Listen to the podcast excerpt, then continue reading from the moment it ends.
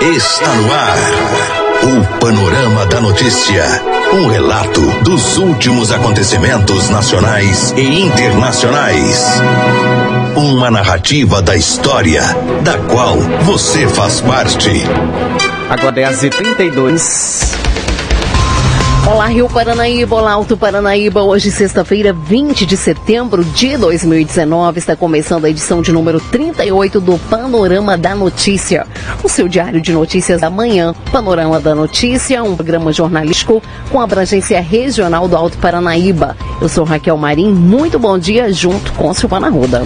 Bom dia, Raquel, bom dia aos ouvintes da Paranaíba. Você pode ouvir o Panorama da Notícia em 99,5 em mais de 15 cidades do Alto Paranaíba e também através das plataformas digitais. Estamos ao vivo também em vídeo no site paranaíbafm99.com.br. O céu hoje amanheceu aberto e neste momento registramos média de 29 graus de temperatura aqui em Rio Paranaíba. Estamos no inverno brasileiro. Essa é a Rádio Paranaíba FM, a rádio que é a sua voz, cobertura e alcance para milhares de ouvintes. Para falar conosco, mande-nos um WhatsApp no 3855 9195. Nosso DDD é o 34. Um oferecimento de Semig. O nosso compromisso é com a informação séria e imparcial. É o jornalismo da Paranaíba FM disponibilizando seu serviço às seu espaço a serviço da comunidade nesse país chamado Brasil. Mais um dia está começando, é mais uma oportunidade de sermos ainda mais felizes. Você está na Rádio Paranaíba, a rádio que é a sua voz. Bom dia. Confira agora os principais destaques do Panorama da Notícia. Nesta edição do Panorama da Notícia, você vai saber que. Motorista morre após caminhão carregado de gás tombar na curva do Belvedere em Rio Paranaíba. Caminhonete de Rio Paranaíba é recuperada em Ubraba e suspeitos de adulterar veículos são presos. Divulgada a programação da Festa do Café 2019 em Carmo do Paraíba. Evento começa no próximo dia 3. Afroestima é tema do segundo Fórum Identidades em Rio Paranaíba. Paranaíba, com a participação do escritor Jeremias Brasileiro. Garota de 13 anos morre após cair do sétimo andar de prédio em Patos de Minas. Tudo isso e muito mais aqui no Panorama da Notícia. Agora 10h34.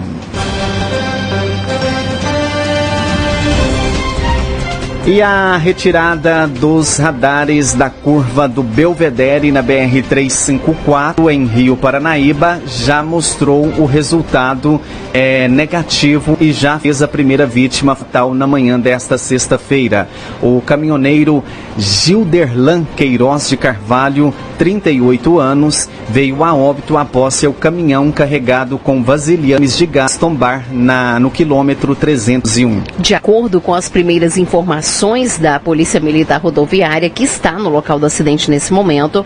O caminhoneiro estava indo de Três Corações a Itinga, no Maranhão, quando perdeu o controle direcional na chamada curva do, da morte e tombou fora da pista. O motorista ficou preso às ferragens e não resistiu aos ferimentos. Ainda segundo a polícia, a maior parte da carga ficou dentro da gaiola do caminhão.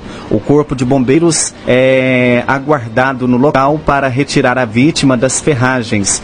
Como nossa reportagem já vem noticiando, diversas pessoas foram contra a retirada dos radares fixos da BR-354, principalmente da curva do Belvedere, Rio Paranaíba, onde se tinha um grande índice de acidentes. A notícia da retira voltou, revoltou a população de Rio Paranaíba e toda a região que lutaram muito para que os radares fossem instalados no local, uma vez que diversas pessoas, assim como Gilderlan, Gilderlan perderam suas vidas no local. A polícia a serviço da comunidade. E na noite desta quarta-feira, uma caminhonete que havia sido furtada no município de Serra do Salitre foi recuperada e sete suspeitos de operar em uma oficina clandestina de adulteração de veículos foram presos em Uberaba. Um dos envolvidos morreu enquanto fugia da polícia. Segundo o boletim de ocorrência, por volta das 21 horas, uma pessoa acionou a polícia militar informando que um veículo Toyota Hilux De cor prata e placas de Rio Paranaíba, que havia sido furtado, estava em uma residência na rua Sérgio Pereira Dias, no bairro Jardim Inuberaba. Ao chegar nas proximidades local, os militares encontraram o veículo trafegando em alta velocidade e iniciaram a perseguição do mesmo. Durante a fuga, os ocupantes das, da caminhonete efetuaram disparos contra os policiais que também revidaram. Os suspeitos fugiram em direção ao, ao bairro Jardim Maracanã e ao passar pela Avenida Dail Gomes Ferreira, o motorista perdeu o controle da direção em um desnível de uma via não pavimentada, capotou o veículo e chocou-se num poste. No interior da caminhonete, a PM encontrou o suspeito Luiz Alberto Tiago Vulgo Betim Zaroi, 34 anos, com um sangramento na cabeça. O SAMU foi acionado e após a chegada de uma equipe, foi constatada a morte do suspeito, velho conhecido no meio policial por crimes de furto e roubo. A perícia da Polícia Civil chegou ao local para averiguar o acidente. Um revólver calibre 22 com seis munições intactas e duas deflagradas foram encontradas no interior do automóvel. Uma equipe da CEMIG foi acionada para efetuar os reparos na rede elétrica. Em posse de chaves encontrado o corpo dos suspeitos, a PM deslocou até o local da denúncia e abriu o portão do imóvel. Ao entrar, depararam com os suspeitos Fábio César Pereira, 38 anos, Daiane Beatriz Vieira, 31, Fernando Damante Garcia, 48 e Lucas de Paula da Silva, 25 anos, na sala da casa. Os suspeitos Maurício Neto Carneiro, 43, Arthur Augusto Silva, 26, Leandro Pereira, é, Leandro Pereira da Silva, 34, conhecidos meio policial, foram flagrados em um cômodo escondido nos fundos e tentaram fugir dos policiais, sendo contidos por meio de força física e algemados. Durante buscas na casa, a PM encontrou diversos objetos utilizados na adulteração de veículos, como placas, rolos de arame, lacres, além de dinheiro, cheques e um veículo Honda Civic com placas de São Paulo, possivelmente adulterado. Foi constatado que havia um mandado de prisão oriundo de, do estado de São Paulo em desfavor do suspeito Fernando Damante Garcia, que relatou aos militares ser o responsável pelo local onde funciona a oficina clandestina de alteração de veículos. Diante dos fatos, os objetos foram apreendidos e os suspeitos foram conduzidos para a delegacia por suspeita de formação de quadrilha. Agora 10h39. Trocar o sobrenome vai ficar mais fácil e menos burocrático em todo o país. A reportagem é de Patrick Vaz. Conselho Nacional de Justiça publicou uma norma que prevê que os cartórios vão poder alterar a partir de agora, sem processo judicial, nomes dos filhos quando os pais tenham mudado seus nomes em razão de casamento, separação ou divórcio. A inclusão de sobrenome aos filhos menores de idade e a permissão a viúvos voltarem a utilizar o nome de solteiro. Aqui em Minas, essa normativa do CNJ não traz muitas novidades e nós vamos conversar sobre este assunto com a oficial de registro, Letícia Franco. Bom dia. É, estamos aqui para poder esclarecer a população isso, porque já teve gente procurando o cartório, querendo alterar nome, mas era maior de idade. Maior de idade, gente, a gente não consegue fazer a alteração da pessoa, tem que continuar sendo judicial. Pelo provimento 82 do CNJ, a gente pode fazer no cartório a alteração do nome dos pais no registro dos filhos, isso para pessoas de qualquer idade. Então, a primeira mudança foi a alteração do nome dos pais. Então vamos supor que era Maria da Silva, né? E a Maria da Silva casou com José de Souza. E agora ela passou a se chamar Maria da Silva e Souza. E agora esse Souza vai ficar diferente do registro do filho, que no registro do filho não tinha esse Souza. Como é que vai fazer então? É só comparecer ao cartório trazendo essa certidão, a gente vai fazer a análise e vai incluir o novo nome da mãe no registro do filho. Isso aí para filho de qualquer idade. O que é para filho menor é para alteração do sobrenome do próprio filho menor. Então vamos supor que o filho daquela Maria que eu falei era Joaquim, né? E o Joaquim se chamava Joaquim da Silva, porque a mãe era Maria da Silva. E agora é, o pai dele, o, o marido da mãe, é o José de Souza. E ele quer o de Souza. Pode? Se for menor, pode. Pode fazer diretamente no cartório, não precisa de ordem judicial. Tem algum custo? Sim, esse, procedimento é facultativo, exatamente por ser facultativo, não é uma coisa obrigatória. Tem os custos normais, tanto do procedimento de alteração, quanto da certidão e da verbação. Mas não é nada muito caro. Se fosse pagar o advogado, ficava muito mais caro, né? Então, isso não precisa de advogado, é um procedimento que é feito no cartório e, assim, cinco dias no máximo já deve estar pronto. Essa questão, então, da, da, do viúvo ou da viúva é que seria mais uma novidade aqui em Minas Gerais. Sim, essa questão da viúva, eu tenho muita crítica particularmente. Porque viúva, gente, a gente supõe que de uma pessoa já com mais idade. Que já tem todos os documentos da vida civil, identidade, CPF, carteira de trabalho, é, até passaporte às vezes. E se ela for mudar de nome, gente, vai ter que mudar os documentos. Não existe isso de você mudar de nome e não mudar nos documentos, não adianta nada. Então, isso vai trazer uma série de custos. Pode fazer? Pelo provimento agora pode. A viúva pode alterar o seu nome. Voltando a assinar o nome de solteira. O que, que ela precisa? Basta comparecer ao cartório e trazer a certidão de óbito e a certidão de casamento e de nascimento dela, porque vai ter que alterar o nome tanto na certidão de casamento quanto na certidão de nascimento dela. Mas, o que, que eu acho? Só fazer isso a viúva, no caso de o nome que ela carrega, trazer grande sofrimento para ela. Porque isso tem que justificar o custo que ela vai ter e o tempo que ela vai ter de despender para mudar todos esses documentos que ela já tem até agora. Lembrando também, é, essa alteração do nome da viúva pode trazer complicações para os filhos. Por quê? Porque o batimento, né, para evitar homônimos nos órgãos públicos, é feito pelo nome da mãe. Então, se você muda o nome da mãe, pode trazer problema para os filhos. Então, só em casos extremos, por exemplo, o marido era um traste, né? O marido era violento, agressivo e, e morreu e agora ela quer tirar esse nome e antigamente tinha que entrar judicialmente, agora não. Basta comparecer ao cartório. Conosco na Itatiaia, a oficial de registro Letícia Franco, repórter Patrick Vaz. Agora 10h43 e o Congresso, o Congresso promete dificultar a aprovação de privatização de empresas estatais. Vamos a Brasília com Gabriela Speziali.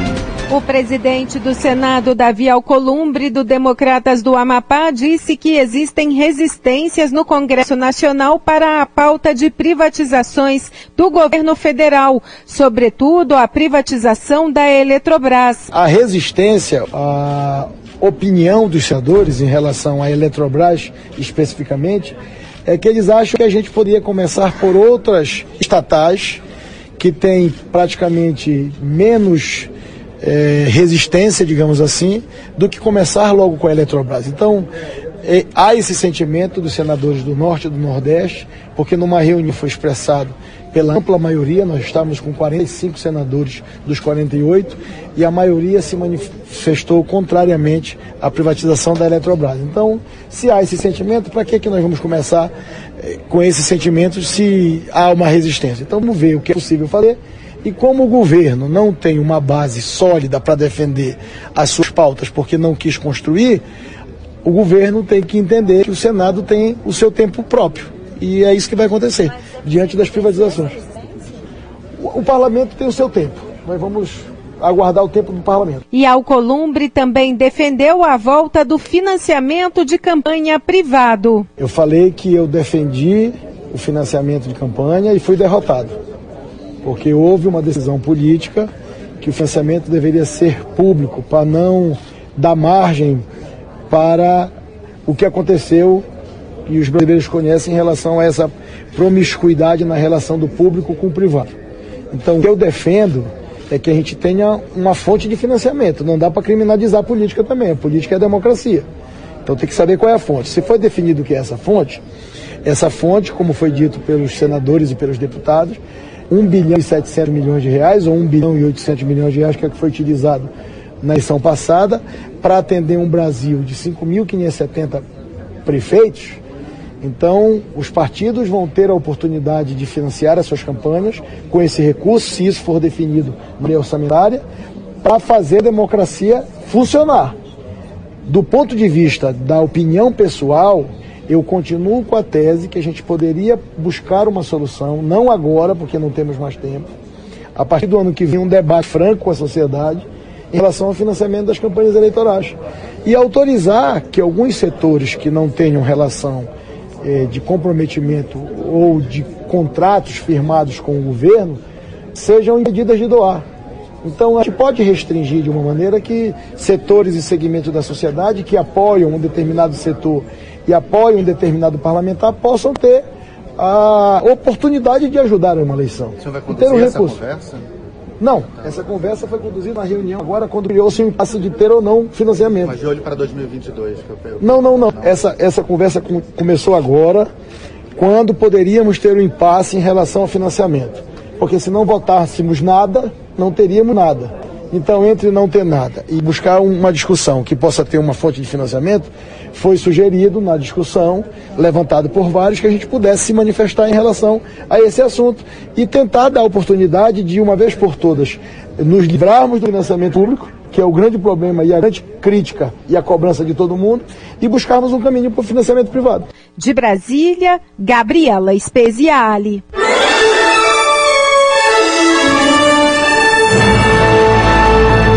Após um pequeno intervalo, novas notícias. Garota de 13 anos morre após cair do sétimo andar de prédio em Patos de Minas. E ainda Afroestima é tema do segundo fórum Identidades em Rio Paranaíba com a participação de Jeremias Brasileiro. Rádio Paranaíba. Retomamos para que você saiba o que está sendo notícia hoje. Agora 10h50. E acontece entre os dias 3 a 6 de outubro no Parque de Exposições de Carmo do Paranaíba, mais uma festa do café. O evento é realizado todos os anos e vem reunindo milhares de pessoas para acompanhar os melhores shows nacional, nacionais num fim de semana bem festivo. Neste ano, a grade de shows terá a dupla Zeneto e Cristiano, Guilherme Santiago, Lauana Prado e o goiano paranaense. Em conversa com a nossa reportagem, Albert Reis, organizador do evento, divulgou a programação deste ano. De acordo com ele, a festa começa no dia 3 de outubro com os portões abertos, sendo abertos às 19 horas e às 20 horas a coroação da embaixadora da festa. Às 21 horas começa o rodeio profissional e às 23 horas a dupla Zeneto e Cristiano sobem ao palco e comandam a, a festa. Logo após terá a apresentação de DJ. No dia 4, feriado em Carmo do Paranaíba, às 19 horas, os portões serão abertos às 21 horas. Acontece o rodeio profissional e às 23 horas, no palco principal, o show com Guilherme Santiago. No dia 5, sábado, às 21 horas, será realizada a terceira noite de rodeio profissional e logo em seguida a apresentação da cantora Lauana Prado. No domingo, último dia de festa, os portões serão abertos às 17 horas. Às 19 horas, a dupla goiano e paranaense se apresentam no palco principal e logo em seguida, às 21 horas, acontece a final do rodeio profissional.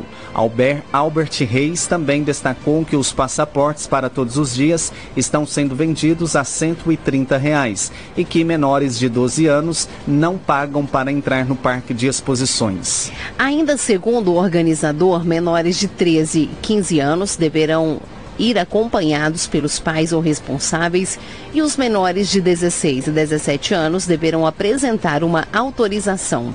O Paranaíba Agora e as rádios Paranaíba FM e Máximos FM irão trazer todas as informações desse grande evento em Carmo do Paranaíba. Fique ligado. A polícia a serviço da comunidade. E a Polícia Militar de Carmo do Paranaíba apreendeu na madrugada desta quinta-feira, 19, um veículo Ford Pampa carregado com café limpo a granel. O automóvel que estava transportando o produto foi encontrado por volta das 4 horas, abandonado em via pública. De acordo com o boletim de ocorrência, o fato ocorreu durante patrulhamento da Polícia Militar pelo bairro residencial Nova Floresta, quando os policiais depararam com o veículo na rua. Ao verificar o compartimento da carga da Pampa, ficou constatado que o veículo estava carregado com grande quantidade de café e que provavelmente seria proveniente de furto. Com isso, os militares realizaram consulta da placa do automóvel no sistema informatizado da polícia, onde ficou constatado que a Pampa não estava licenciada. Contudo, não foi possível identificar quem estava no veículo. Devido aos fatos, a PM deu início ao rastreamento no intuito de localizar os responsáveis pelo automóvel e carga, mas nenhum suspeito foi localizado. Um guincho foi acionado e removeu o veículo para o pátio de veículos apreendidos do Detran. O café que estava no compartimento da carga foi apreendido e foi encaminhado para a Polícia Civil de Carmo do Paranaíba. Agora 10h54 e uma adolescente de apenas 13 anos morreu na manhã desta quinta-feira após cair do sétimo andar de um prédio. O caso aconteceu no bairro Cidade Jardim, na rua José Eustáquio Araújo, na cidade de Patos de Minas. As causas da queda ainda, ainda são apuradas pela perícia da Polícia Civil. Uma testemunha foi quem acionou o socorro. De acordo com informações, a jovem estava sozinha no apartamento. A mãe estava trabalhando. O corpo de bombeiras de bombeiros atendeu a ocorrência após uma testemunha ter avistado a garota caída no passeio. Segundo a polícia militar, a cama dela estava encostada próxima, próximo à janela de onde provavelmente ela caiu. Ela assistia a um filme em uma plataforma, em uma plataforma. A menina chegou a ser socorrida com vida, mas devido aos ferimentos gravíssimos, ela não resistiu. A Polícia Civil investiga o caso e faz o trabalho de perícia técnica. Agora 10h55, o Movimento Estudantil Negro Movem de, da UFV aqui de Rio Paranaíba realizará nos dias 20 e 21 de setembro, hoje e amanhã, a segunda edição do Fórum Identidades com a temática Afroestima. A proposta é estimular a reflexão sobre a autoestima do negro, destacando a sua beleza e a beleza da sua história e também suas características físicas. Na sexta-feira, às 20 horas, portanto hoje, o historiador, pesquisador e escritor Jeremias Brasileiro ministrará, ministrará uma palestra sobre questões étnico-raciais, com artigos e livros publicados sobre o assunto. Ele tem ajudado a fomentar práticas educativas com enfoque nas culturas popular e afro-brasileiras. O evento também contará com apresentações de Congado, o Congo Sereno, também do Coral da Consciência Negra.